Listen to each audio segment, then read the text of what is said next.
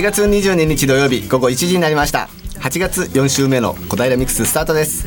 毎週土曜日のこの時間小平を愛する私たちパーソナリティが週替わりで小平の魅力を丸ごと紹介する小平情報番組です。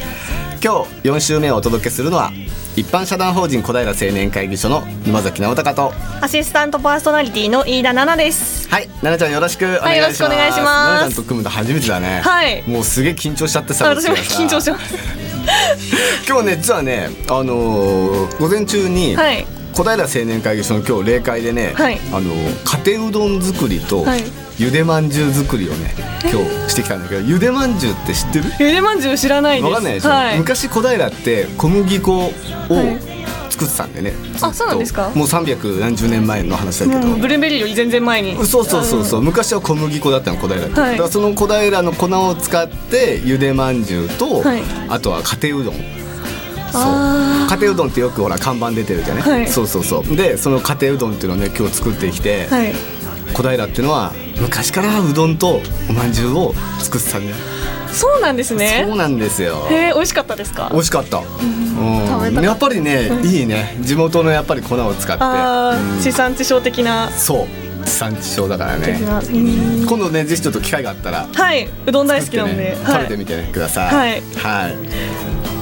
さて、えー、今日もゲストを迎えてのトークや小平レポートなど盛りだくさんの内容でお届けします。今日のゲストは知る人ぞ知るカリスマ美容師のグレートフルーツヘア代表の小見野隆さんです。小平と花小金井の2店舗を経営し雑誌でもたびたび紹介され芸能人の専属カットなどもしている方だそうです。楽しみですね。はいそして小平レポートは丹後の三好から南に50メートルフェイシャルエステサロンサロンドブランシェネージュへ津田塾大学のなっちゃんこと小坂井夏美さんとちゃんたけくんが行ってくれる予定です、はい、はいはい、そしてラジオを昨日あなたも番組に参加してください。あなたのメッセージリクエストファックスかメールでお寄せください。ファックスは0424512888 0424512888メールは egao842 アットマークウエストハイフン東京ドット .co.jp egao842 は笑顔発信中と覚えてください。FM 西東京ホームページのトップ画面からもメールをお送りいただけます。ツイッターの場合は FM 西東京のハッシュタグ 842FM をつけてください。小平ミックスのフェイスブックにもイベントお得情報などをこれからも載せていくのでぜひご覧ください。それからラジオの音が聞き取りにくいと思われているあなた。FM 西東京ではパソコンやスマートフォンでも聞くことができるのをご存知でしょうか？FM 西東京ホームページを開くと自動的に放送が流れますよ。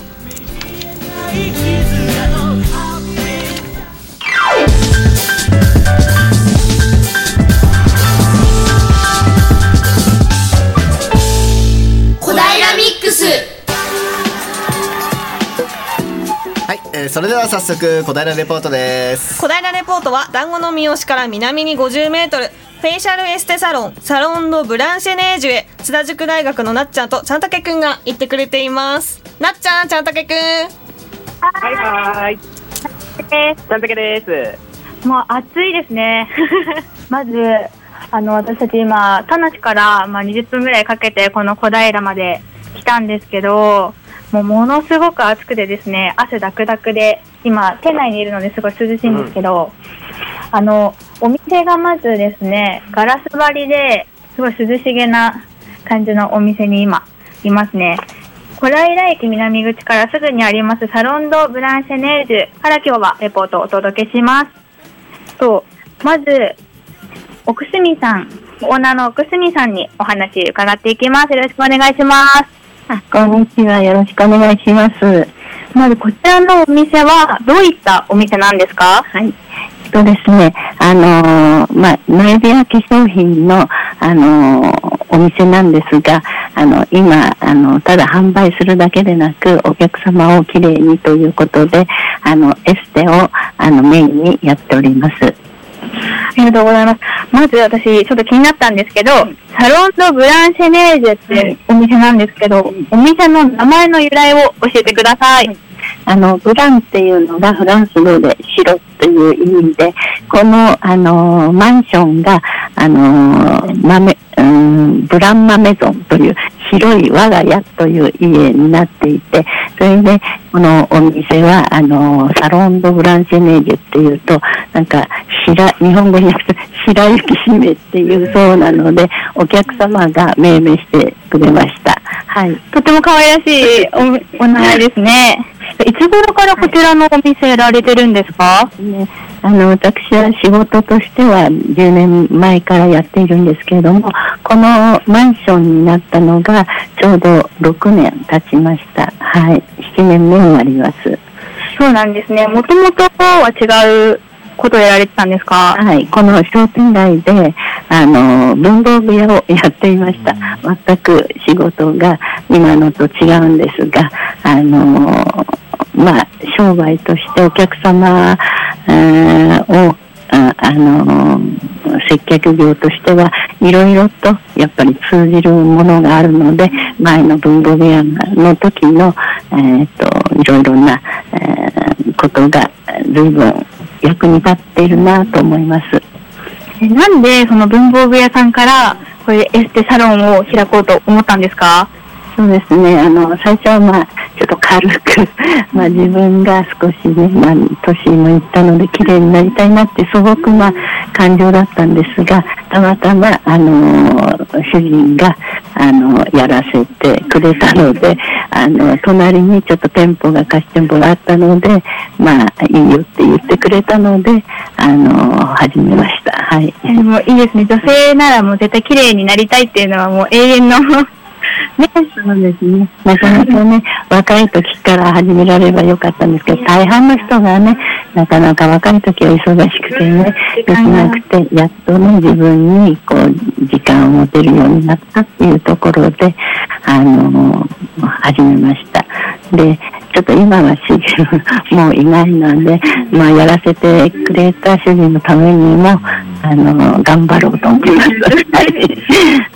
はい、ありがとうございます。こちらの、あの、エステサロンでは、どういったこういうエステをやってくださっているんですか？はい。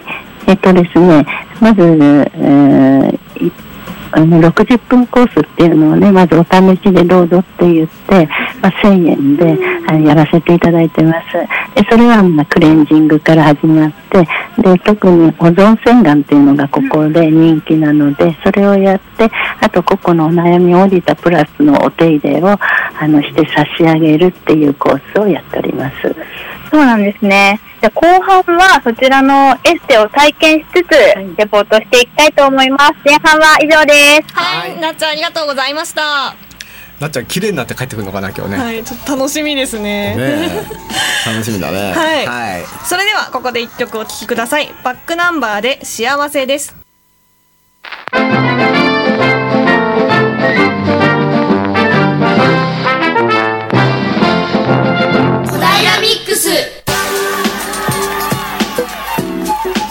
えー、それではこの間ミックスゲストコーナーです。はい今日のゲストはグレートフルーツヘア代表の小見野隆さんです。はい小見野さんよろしく。はいよろしくお願いします。こんにちは。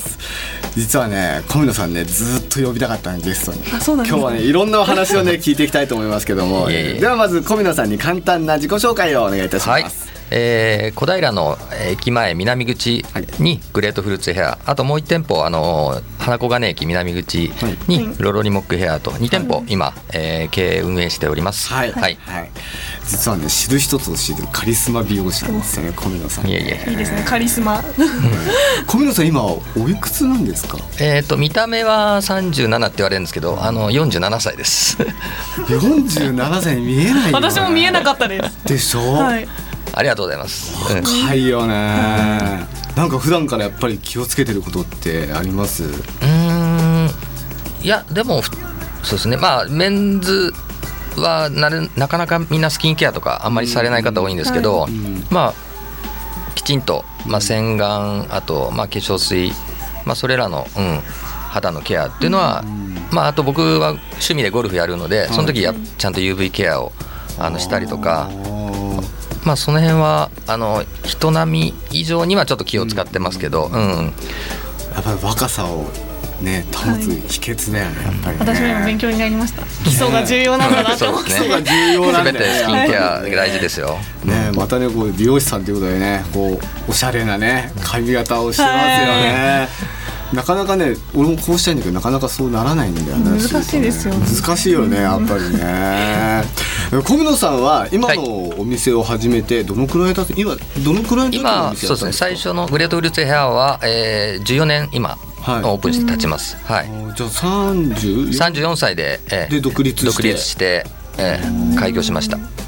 美容師になりたいなって思い出したのっていつぐらいからなんですか？そうですね。あの中学の頃からなんとなくあの、ハサミを使って髪の毛を切るっていう行為がちょっと興味あったんですけど、はいはい。まあ実際高校に入ってから、うん。あの友達クラスメートですよね、はい。クラスメートの、まあ、う僕男子校だったんですけど、はい。あのクラスメートのこの髪をうん。ちょっと耳周りとか襟足だけ切らしてみたいな感じで、趣味の、うん、延長でちょっと切らせてもらってて、まあ、それからだんだんだんだんこうちゃんとある程度切れるようになってきて、お客さんあお客さんじゃないその仲間から、あの信頼を得てだんだんだんだん今度全体を切らしてもらえるようになって、まあ、最終的にはあのクラスメートの3分の1ぐらい僕がちょっとき、うん、切らせてもらってたっていう、まあ、そういう経験上からなんか髪の毛に対しての興味がすごいあったので、まあ、将来何になろうかなって言った時に自然ともう美容師しか浮かばなかったっていう。あうんじゃあそれからじゃあその美容師になるための勉専門学校行って、はい。で勉強して、ええ。でそれからじゃあ何店舗かでこう修行されてるんですかはい。まあ、3店舗を、え。はい得て、え独立する時って勇気がいりませんでしたやっぱり、ーうん。あんまり独立意識はすごいなかったんですけど、はい。まあ、たまたま最初に出したお店があの、ヨーロッパ古着と美容室とコラボレーションして出したお店だったんですね。はいはい。ええ。まあ、その相方となんかこう息があって、うん。うんなんか一緒にやってやるのも面白いんじゃないのっていうんで、うん。ちょっと違った形態で、うん、オープンして、うん。まあ、そこのあの今は古着屋さん今は撤退しちゃったんですけど、はいはい。ええ。まあ、そういう形でなんかこうやってみるのも面白いんじゃないのかなっていうところで、まあ、独立に踏み切ったっていうか、うんまあ、今のそのグレートフルーツエアもすごくなんかこう外観もおしゃれな作りの、まあい一回そうですね。ねですよね。67年前にリニューアルは、うん、したんですけど、はい。えあの時もじゃあ自分でやっぱりこういうお店の方がこういう外観の方がいいなとえ思って、うん。あの時はあのちょっとラグジュアリー感が世の中結構こう、うん。流行ってた時期だったので、はいはい。そのラグジュアリーを元にこうなんかちょっとイタリアをイメージしたラグジュアリーって感じで、あのまあ、カジュアルなラグジュアリー感をっていうんで店内にあの取り入れたんですね。あのルネ小平のすぐね、近く同じ敷地内ですね。はい。はい。ねなんでねあのルネ小平に行く際にはぜひね、ちょっとねそうですね。見てもすごいねおしゃれなお店よ。く喫茶店と間違えられてうん結構年配の方とかガラーンと開けて「あ違うのここは」みたいな感じで隣の隣のコーヒーの香りさんに行かれるっていうはい。はい。お客さんが非常に多いですね。ね、すごいねおしゃれな外観のお店なんでね、はいぜひねちょっとね寄ってねもらいたいなと、思いますよね。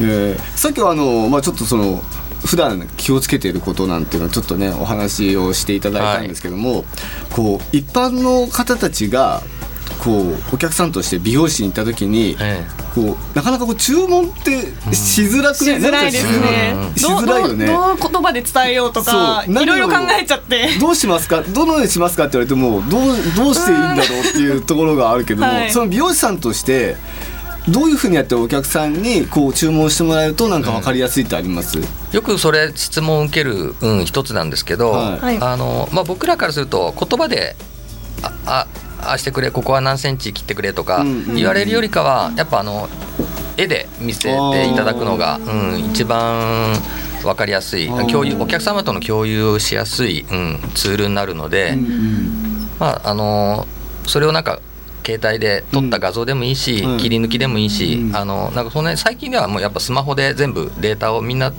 登録してきてくれて、はい。その画像をまあ実際見せてくれるっていう、うんまあ、そこをベースにあのそのお客様のまあ顔型とか髪質とか毛量とか、まあ、その辺のあの具合を見させていただいた中で癖があるかないかとか。じゃあ癖がここあるんだったらじゃあこの部分だけはちょっとストレートパーマで抑えてうん。この形に近づけようねとか、まあそのからまた提案が始まって、うんまあ、最終的にあのお互いがあの良しとする、うん、スタイルが出来上がるようにするにはやっぱあの写真がまずあると、うん、非常にそこで7割はもうつかめるので、ーあとは3割はヒアリングの中でもっとこう細かいところを詰めてって、あの最終決定するっていう、まあ、その辺のカウンセリングが結構大事で、えじゃあそのやっぱりお客さんとのやっぱりその信頼関係を築くっていうところもやっぱり大事って。そうですね。ねええ。そこがないとやっぱそうですね。会話も自然とやっぱこう失礼のないところで楽しく過ごせるように、そうですよね。うん会話もして、うんうんそのなんか会話を楽しむっていうのはありますよね。美容師ってありますね確かにね。はいうん。でもまあ信頼関係とかで中ではその小宮さん芸能人の方もねカットされてるっていうお話をちょっと聞いたんですけども、はいはいどの方なんですか？えーっと俳優の石田一生さんですかね。石田一生さんのカットをされてる方だからね。いやもういやもう出ないです言葉にいよね。はい。じゃあ誰もがそ知ってる。あはい。の例えば何かこう収録とかあるとなんか行ったりとかもするんですか？あたまに行きます、えーでも基本は大体そこの局のはい。メイクさんにお願いしてて、うん当日はやってもらうことが多いですですけど何回かは一緒に帯同して行ったり、まあ、しましたね、はい、じゃあ石田一生逆に小宮さんのお店に来店をされて？あいつもカットはあのグレートルーツに来ていただいてます、ええまあ営業中もあれば、あのまあ結構舞台年間56本やってるので、はいまあ、その舞台の稽古終わりに来て、まあ、特別に夜お店開けてとか、はいはすごい時だと夜中1時に来るって言ったのに2時に来てそこからパーマカラーカットして 結局朝の5時になっちゃったっていう時もありましたけどあそうなんですか。その日は僕さすがに泊まりましたお店に、まあそのぐらいそうですね。あのまあ親交も深いんで、うんあのまあ彼のサポートになるところは、はいうんはいさせていただいてるっていうところですね。そのね石田一生さんも小宮さんのことを相当やっぱり信頼されているからこそやっぱり任されるんでしょうね。はい、でちょっとね後半もねあのいろいろとちょっとねお話を、えー聞いていきたいんですけども、えー曲紹介を小室さんにお願いしたいと思います。はい。えー、と石田一生さんがあのちょうど二十歳もう20年前ですね、はい。あの一世風靡した「未成年」っていうドラマがあったんですけど、はい。はい。まあ、僕もすごい衝撃を受けたあのドラマで、うん。あのあのドラマの主題歌ですね、はい。えーカーペンターズの「トップ・オブ・ザ・ワールド」を、えーリクエストしました。はい、はい。ください。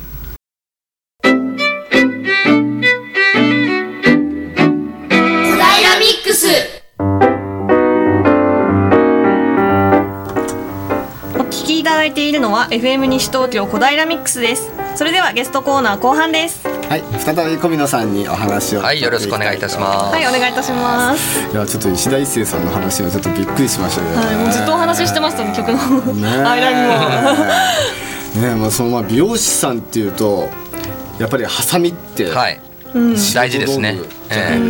まあいろいろ他にもね櫛であったりうん。ドライヤーであったりっていろんなのあると思うんですけど、はい。やっぱり美容師さんっていうとやっぱりハサミっていう。そうですね、あのお店で提供するものではなくハサミに関しては個人個人が自分でお金を出して個人ですか？で買います、ええ。それ以外のものは大体お店がええ。あのしあのし費を出しては備品として揃えるんですけど、いまあ、コームとか自分が使うこうカットコームとかハサミは、うんうん、自分の実費でだからみんなやっぱアシスタントからスタイリストになる時ってまだそんなお給料取れてないので、はみんなローンを組んでやっぱこうそう結構皆さん知らないんですけど、そんな高いあ安いものでもないので、はいはあのローン組んで 一生懸命払いながらまたそれをお客さんにい、うん。からやっぱこうですねお客さん掴んで売り上げ取って、また新しいハサミ買うみたいな、うん、しかもい完全なもうもう仕事道具ですよ。仕事道具ですね。命ですよそうですね。美容師さんにとってはね、ののちゃんさはい。美容師さんのハサミっていくらぐらい買えると思う、美容師さんのハサミ。うん、考えたことないですよなかなか考えたことないですね。普段普段いくらのハサミ使ってる？普段は100均100の均の 100均ハサミ。あー売ってるよね。100均もね。を使ってますね。え、あ、一万円ぐらいですかね。1万円ぐらい、はい。うん、俺もね実はね、はい。1万円ぐらいなんじゃないのかな、はい。うん。美容師さん使うハサミだからな多分1万円ぐらいすんのかなと思ってたんですけど、はい。何の根拠もないですけど、一万円って。1万円ぐらいなのかなと思ってたんですけど。1万円って思います。はい。ちなみに今小宮さんが使っているハサミはおいくらでしょう？僕ので大体一般レベルよりちょっと高いぐらいだと思うんですけど8万円です、8万円ですよ。どのハサミも大体8万円ぐらいですね平均。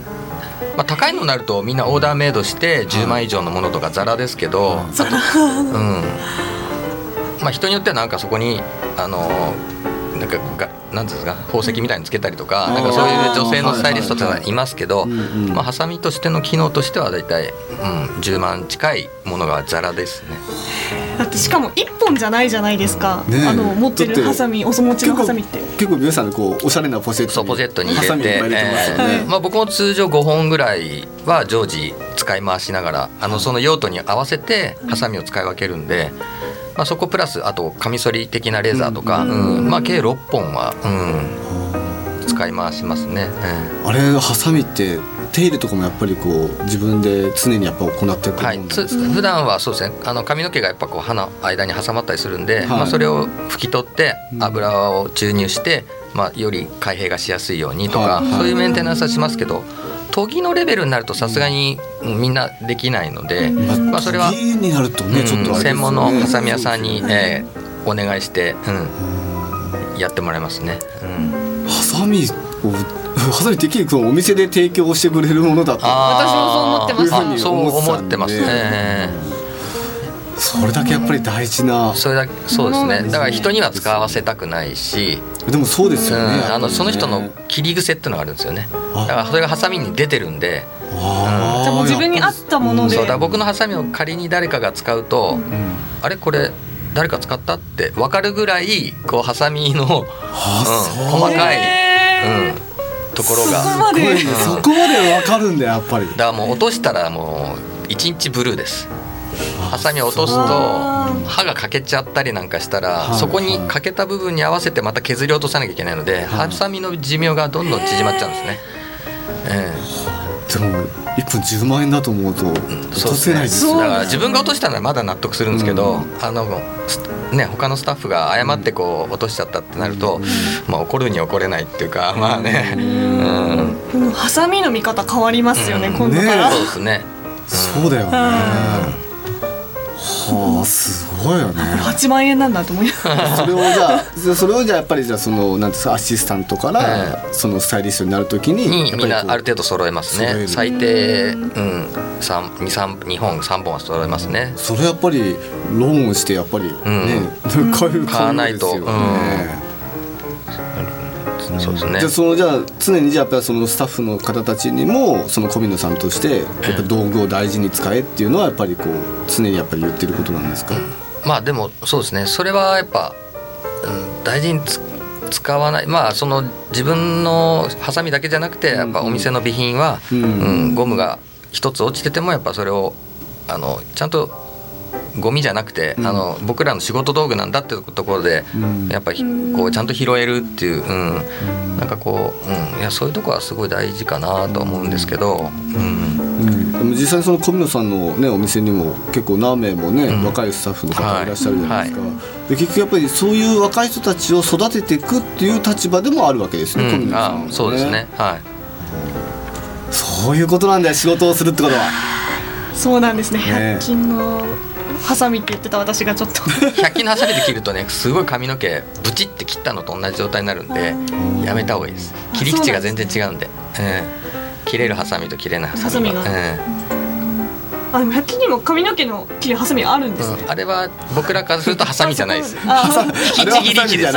引きちぎっちゃうんであれはやめた方がいいですねね、結構まあその普段から自分たちがその、ええ。メンテナンスっていうかその自分たちの髪ってやっぱりほら例えば洗った後に綺麗にこう拭いたりドライヤーしたり特に女性の方はね、はすると思うんですけども普段やっぱり奈々ちゃん今そのどんなシャンプー使ってます、私はもうあの薬局でうん、何種類か使ってあこれ自分に合ってるなって思ったものを使ってますずっと。それはどこで選ぶんですか？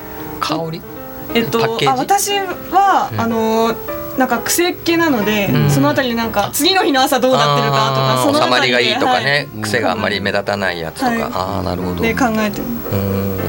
なんかやっぱりその髪の毛を常にこう大事に保っていく、ん。なんかこう秘訣みたいのってやっぱあるんですか？美容師さんにと。って。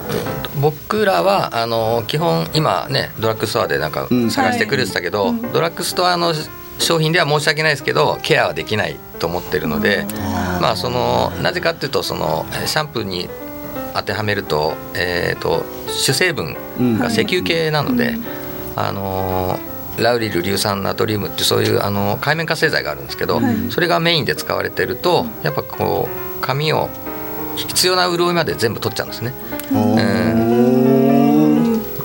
ケアするってよりかは逆に髪を傷める原因になっちゃうんで洗浄力強すぎちゃうんで、まあ、そういう風にならない別のやっぱこう植物性だったりアミノ酸系だったりっていう本当に髪に優しいものを、まあ、サロンではあの使ってるので本当はそういうものでケアしていただくとあの本当は髪がどんどんどんどん蘇るとか、うん、ツヤもあの潤いも保たれるので。本当はそういうのを使っていただきたいんですけど、まあ、サロン向けのあの商品ってどうしてもちょっとお値段が何倍も張ってしまうので、まあ、ななかなかね継続してつ続けるのは大変なんですけど、まあ、うちはちょっと去年オリジナルのシャンプートリートメントも出させていただいて、まあ、それはあの中身的には3000円ぐらいのものなんですけど、販売価格は1500円っていうぐらいの、うん、ものであの頑張れば別にこれ継続できるよっていう、うん。中身とやっぱコストパフォーマンスがいい商品をたま、うん、作らせてもらったので、まあ、それがすごいお客様に今受けてるんで。結構じゃあそのシャンプーって今ものすごい売れてるんですか、うん、ちょうど今完売しちゃってえうん、今次の入荷がちょっと半月待ちぐらいな感じになっちゃったんで、あのー、すごいおかげさまで受けて、えー。まあ、みかんの香りをがする、うん、フレーバーなシャンプーなんですけど、もう洗うだけでシャンプーだけでももうしっとりするっていう、うん、やっぱり違うんだねやっぱりね。成分から考えなきゃいけないですね。そうね本当は裏の成分表示見るとあこんなの使われてるなこれはこういう成分だからって、まあ、一般の人は分からないですけど、はいうん、でもラウリル硫酸ナトリウムとかなんかその辺は結構キーワードなんで、えー本当はそういうのが入ってないのを選んでいただく方が、うん、美容師としては嬉しいですね。うん、結局し美容室でカラーリングやパーマをするのにやっぱあのあとシリコンとかってよく言われますけどあのそういうのがやっぱ余計に付着してたりとか髪がダメージがひどいと、せっかくカラーしても色抜けが早かったりとか、パーマしても落ちが早かったりとかっていうやっぱ、うん、スタイルを楽しめないなっちゃうんで。そうですね。はいそこを、うん、改善するにはやっぱ使う日々のアイテムっていうのを、うん。うん。シャンあのサロンでメニューとしてあるトリートメントするよりも日々のシャンプートリートメントをしっかり何を見極めて使うかって方がよっぽどケアになるんで。美容室に来るのって年間通していいとこ何回ですか？34そですよね、はい、365から4引けば361日は自分でケアしなきゃいけない。美容室行った時はいろんなものを使ってくれるからすごい綺麗になれるんですよ。やっぱ違いますよね行くと、はい、でそれ以外の日は自分でケアしなきゃいけないので、はい、やっぱあのドラッグ系のやつだと、ちょっとやっぱ髪をどんどんどんどん痛める原因の一つなので、うん、やっぱり日々の361日何使うかが大事。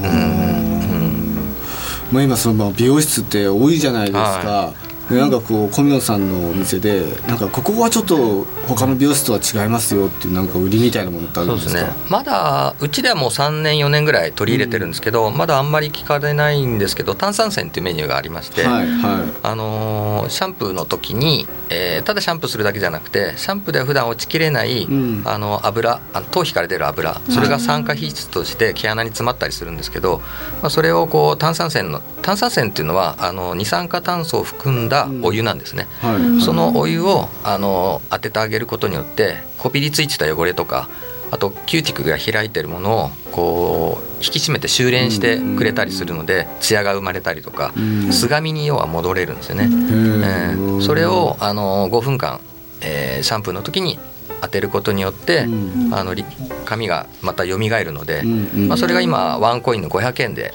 提供しているので。それがすごいお客様に受けてます。ね、いやすごいなんか勉強になりましたね。そう本当に勉強になりました。なんか髪質で、あなんかいろいろ髪型を諦めちゃいけないなって思います。なんか日々のちゃんとケアしっかりしてれば。好きにパーマかけれたりカラーかけれたりっていうのができるのかなって思いました、今、ちょっとなんか今日から髪に対する意識が変わりそうだね、ちょっとね。変わります。はい。ねいやちょっとね今日ね本当にね貴重なねいろんなお話をね聞くことがねできましたね。はい。はい。それでははい。今日のゲストは、はい。グレートフルーツヘア代表の小見野隆さんでした。はい。小室さんありがとうござはいい、ました、ありがとうござい。ます。ありがとうございました。失礼いたします。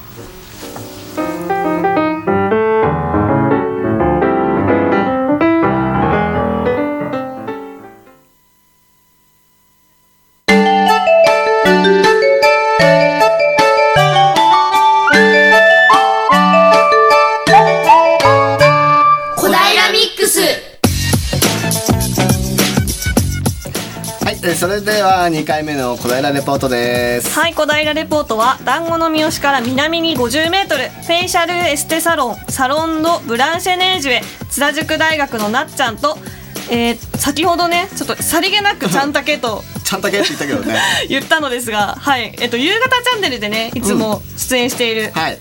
えーちゃんたけくん稲沢武雄くんはがい。言ってくれています。ので読んでみます、なっちゃんちゃんたけ。はいはあれあれ？あれ？あれ？い。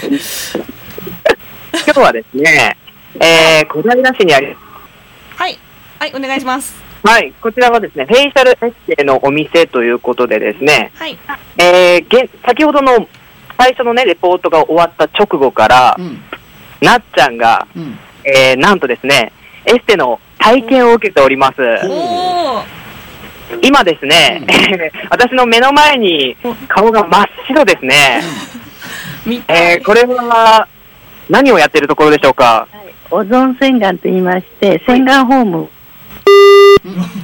今電波が悪いみたいですけどね、はい。なっちゃんが今まさしく、はい。今やってる最中ということで、はい。白の顔って言ってましたね。ねえ。今何それクレンジングをしてもらってるってことなのかな？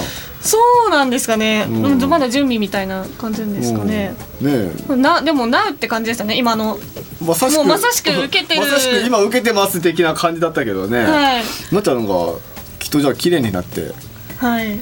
今までの 多分ここからスタジオから出てた時の違う顔になってね 今日はもしかしたら、ね、誰みたい誰みたいなね。なっちゃんね楽しみですけどね、はい。繋がんないかなやっぱりね。うん。ちょっと待ってください。すみません。はい、、はいいやでもね今日はあのはい。まあ美容特集ということですからね。そうですね。先ほどね小見野さんにもねいはい。ろいろとねお話を聞いたけども、ななちゃんどう普段から何か気をつけてることってある？普段からうん最近は、うん。やっぱりあのすごい基礎的なことなんですけど、ん。日焼け止め。ああ日焼け止めね。あれねなんかね日焼け止めも確かなんかね塗り方があるとかって聞いんですか？ことがあるんですけども。知らなかったなんかねこの間テレビでなんかチラってさ俺でも全然その日焼け止めって自自分が興味なくって、はい。昔はなんか黒ければ黒黒いほどかっこいいみたいなそんな時もあったんでね、はい。でも今になってものすごいやっぱりねシミがものすごく、はい。やっぱり今ねでで影響しますか？ううん。んやっぱり影響あります。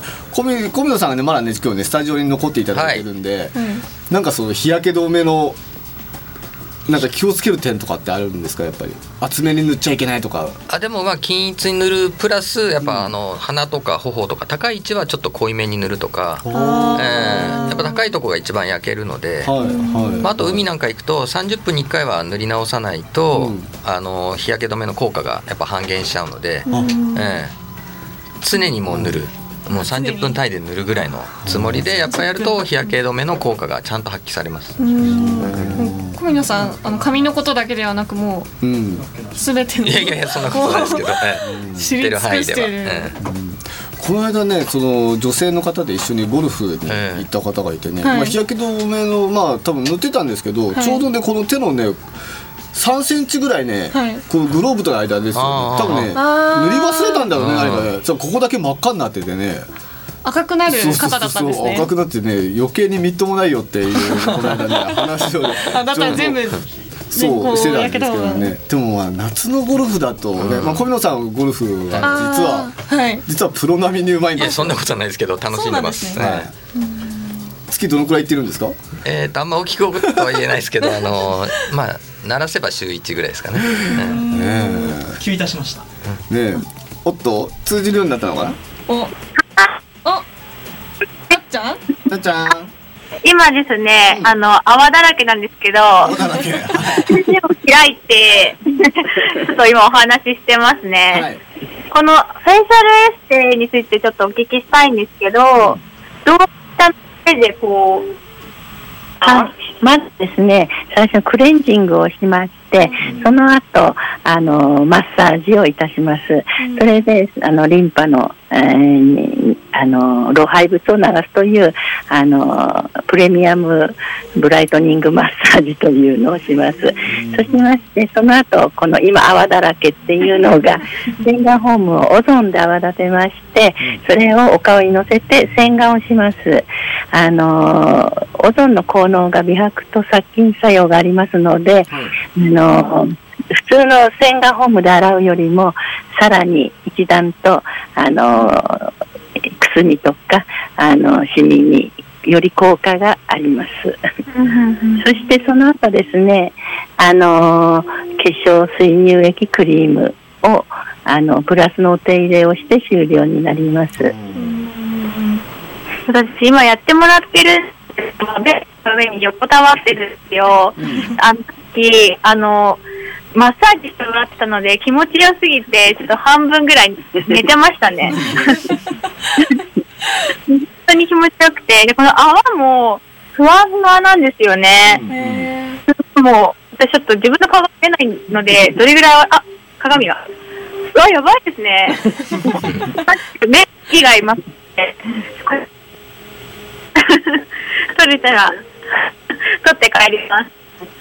あとですね、こちらのサロンでは、あの、レッスン会なども行ってるんですよね。そうです。はい。スキンケアとメイクの他に、あの、カラーレッスンっていうのがありまして、あの、ご自分を、あの、より一層、綺麗に、あの、見える色っていうのがあるんですね。で、そういうレッスン会などもやっております。興味のある方はぜひですね、通って、ちょっとこちらに年に、そうなので、希望があればね、その都度、あの、いたします。あの、もちろん無料でございます。無料な方なので、女性の方、特に私とか学生は適当な方とかわからないので、ぜひ機会があれば、ちょっともう一回来たいですね。こちらの今、私が体験しているエステのお値段っていくらなんですか？えっとですね、通常はですね、えっと、3000、うん3000いくらと2000いくらと両方あるんですが、今日はあえてお試しなので1000円でやっております。女性の方は好きなので、ぜひね、ラジオ聞いてる皆さん、女性の方は、いただきたいなと思いますね。で、最後、エステ終わった後にお化粧もしてくださるので、ちょっと、後で写真を撮ってですね、ビフォーアフターをフェイスブックでアップしますね。やろうと思ってい。ますね。で、こちら、サロンドブランシュネイルさんは、アクセス小平駅南口すぐですね、歩い。て3分ぐらい。で、ちょっと、10時から夜の6時まで、あ、い。い。お休みだそうです。後半のレポート以上です。はい。綺麗になって帰ってきてね。はい。はい。はい、なっちゃんありがとうございました。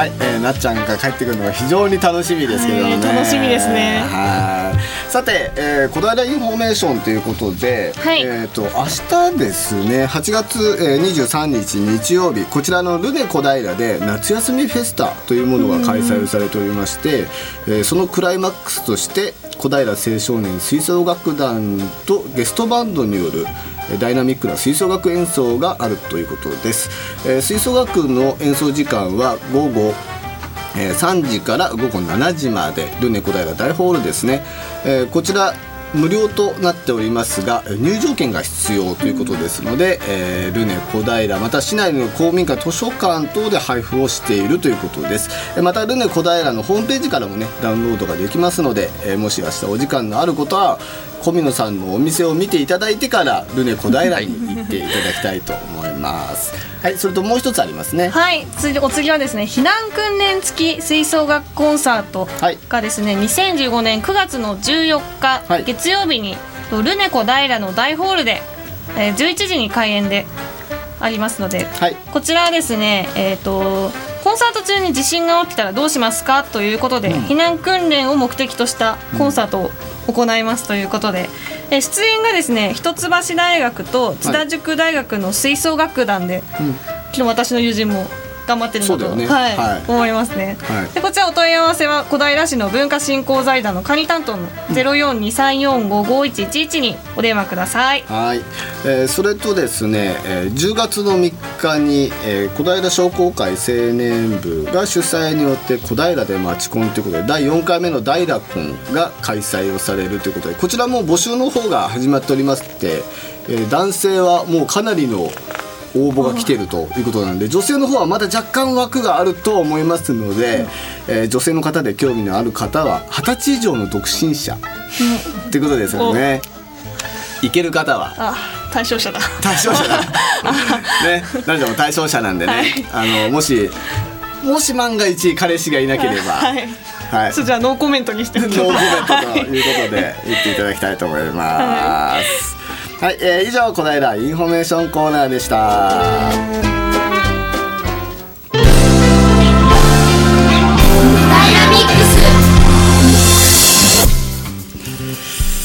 さて4月4週目の小平ミックスいかがだったでしょうか？まだね小宮さんもね実はい。はスタジオに、あそうなんですね。お邪魔してます。いただいておりまして今日小宮さんからねいろんなお話を聞くことができたんですけども、まあ、今2店舗を経営されていらっしゃいますけども、今後の何か展望みたいのってやっぱあるん今ですか、後ちょっと新しい試みをしようと思いまして、はい。えー、と水素サロンっていうのをあまり耳にされたことないと思うんですけど美容室ではない。美容室ではなく、えーとまあ、老化と病気を予防するっていう目的で、はい。まあ、健康寿命を伸ばしましょうっていう目的で出すあのサロンなんですけど、はい。まあ、水素の気体を、あの吸っていただいて、まあ、それで、あの活性酸素うんあの体に良くないものですね、うん。その悪玉の活性酸素を排除することでいろんな病気をケアしましょうっていうことができるんですね。えーまあ、それがまだ、うん、本当知られてないので、まあ、それを先駆けで特に多摩地区では多分どこもやってないことだと思うので、それを多摩ええ。多摩地区で初めて。ですね。多分そうだと思います。まあ花子金の今あるロロニモックの近くで今あじゃあそれも小平でオープンされオープンする予定で今、ええ段取ってますんで、ええ。また11月25日をもオープン目標にはい。今動いてますので、ん。ぜひまたその時に、ええ皆さんに紹介できたらなと思います。はい。じゃあぜひちょっとオープンしたらちょっとそうですね。ね、まはい。今度なるちゃん行ってみたら？レポートし行っちゃおうかな。ねえ。ねレポートに行ってみたらいいよね、行きたいです。ぜひぜひ、はい、ええ。うん。水素の、はい。水素の力がそんなにあったんですね。ねえ。なんかこう全然ちょっと水素の使ったのよくねほら僕たちにやっぱりなんかこう一般的には分から水素水ってはい最近今あの、はい。結構皆さん知られてきてるんですけど、はい。水素水も効果的なんですけどさらに水素の気体で直接吸うことでもっと何倍もあの短時間で有効な、うん、効果が得られるので、え結構じゃあ小宮さん健康にも結構気使ってらっしゃるんですよ、うん。結構食べ物とかも気をつけてらっしゃえる食べ物、うん、そうですね。結構でも沼崎さんのところのね、はい。あの太巻き団子大好きなんで。ね。ええ。はい。サラダ巻きとか、ええ。はい。うん。まあ、そういう、うん、やっぱ食材がいいものをなるべく選んで、うん、食べてます。はい。まあやっぱり添加物ってちょっとやっぱね、それね。やっぱ抵抗ありますよね。抵抗ありますよね。まあ、僕らもそうですけどね、はい子供たちとかにもなるべく、うん。ね、食べさせたくないとは思いますけどね、ううん。んまあ、なかなかね全て無添加で子供に与えるというのはねなかなかもうちょっと今ね,、うん。ね世の中的に難しいですよね。できるだけやっぱり無添加なものをね,、そうですね、はい僕もやっぱり子供にはなるべく無添加のものをあげるようにはしてはいますけどね、はい。ねななちゃんもはい。今はまだ若いからいいかもしれないけど。後々に。後々来るからね。あ。いろんなことが。いろんないろんなことですね。美容に関しても健康に関しても。そう。美容に。してもね体にしてもそうだけどね、はい。ちょっとねこうねゴルフの練習したぐらいでね首が痛くなったりとかね。今日沼さんすごい首が動かないんですよね。くすごく不自然でしょ前に すごい。顔の位置ずっと変わらないんですよ。痛くて動かせないよ今日ね結構笑ってますけど結構本当に痛そうだなってい思ってます。やすごい痛いよ。本当に、うん。痛いんだよ。何も何も貼ってないんです？よ。で尻尾貼ってもらってる。あでもそう今ねあの先輩の整骨院のとこ行って治療を受けてる最中なんで はい。25日にコンペがあるんでしっかり頑張っていきたいと思います。頑張ってください。ありがとうございますいやーでもね本当にね早い1時間でしたね、はなんかね時間が多分足りないなとは思ってたけどもやっぱり足りなかったねね。足りなかったですね。もっといろいろね小宮さんでねお話もいけど今度ちょっとお店の方にもちょっとできたらあレポートをね。そうですね。レポートぜひはい。お越しいただければ、はい、ええ。レポート行って、はい。ちょっと炭酸泉をちょっと味わってきてくださいよ、はい。あそうですね。気になってます、うん炭酸マイクロスコープであのビフォーアフターが見れるので、はい。ああのやる前の頭皮の状態、やった後の頭皮の綺麗になった状態、うん、やっぱ目で視覚で確認するっていうのは大事ですよね。結構多分ねショックを受けて帰ってくるわけだよ。ねそっか。やったんじゃなくてこれあこうだったんだってそう。いう。今までこんなにひどかったんだって思うかもしれないけどね、まあワンコインでできるっていうのがね、はい。あそうなんです、うん、うん。ね行きたいです行き行きます今度。ね、はい。ぜひねちょっとね小宮小宮さんにねいろいろとね教わってください美容についてね。はい。はい、はいお待ちしてます。はい。はいもうあっという間にお別れの時間になってしまいました、はい。今週はメインパーソナリティが沼さん。アシスタントパーソナリティは飯田奈々。レポーターは小坂井夏美とちゃんたけくん。あと稲沢武雄くんでははいい、お送りいたしました。はい。いやー楽しい放送が送れました。来週もぜひぜひねお聞き逃しなくしていただきたいなというふうに思います。はい皆さんね美容にはしっかりと気を使っていただいて、はい。えーミキサーのディレクターのねシュガーさんも早く結婚してくださいよ。したいです。はい、はい、それではまた来週もお聞き逃しなく楽しみにしてください。さようなら。はいさよなら